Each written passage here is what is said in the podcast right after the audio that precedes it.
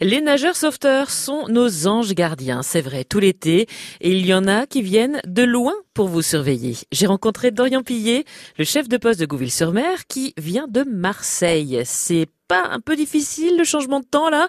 Le choc des températures? Les deux premiers jours étaient un peu compliqués, oui. Euh, on a dû remettre la, polaire et c'est un peu compliqué quand on vient de Marseille, oui. Qu'est-ce qui vous a donné envie d'être chef de secours à Gouville-sur-Mer et de quitter euh, Marseille pour euh, l'été ici? Ben, découvrir la, la, région, parce que c'est une région quand on est Marseillais, on n'a pas trop l'occasion d'y monter. Voir euh, de mes propres yeux euh, les, les, marées, euh, qui sont les plus grandes d'Europe ici, d'après ce que j'ai compris. C'était l'occasion pour moi de découvrir cette région. Alors comment on devient euh, sauveteur en mer? Quel est le parcours? Il faut s'y prendre assez tôt. Pour la saison, par exemple, 2022, il faudra s'inscrire auprès d'un centre de formation d'intervention en dès septembre, passer des tests aquatiques. Et en fonction de ces tests-là, on sera admis à une, à une formation tout au long de l'année, donc de septembre à, mai.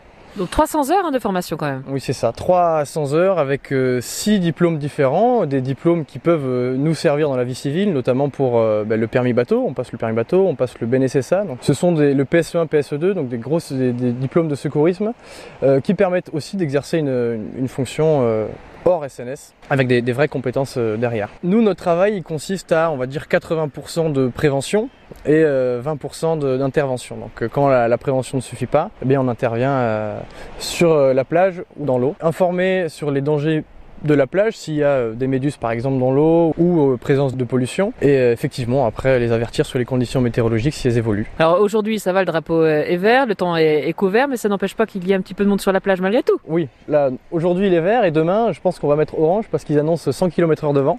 Donc voilà on peut passer du tout au tout en une journée donc il faut toujours être quand même pour par exemple les parisiens qui ne regarderaient pas la météo qui auraient envie de venir bah, demain.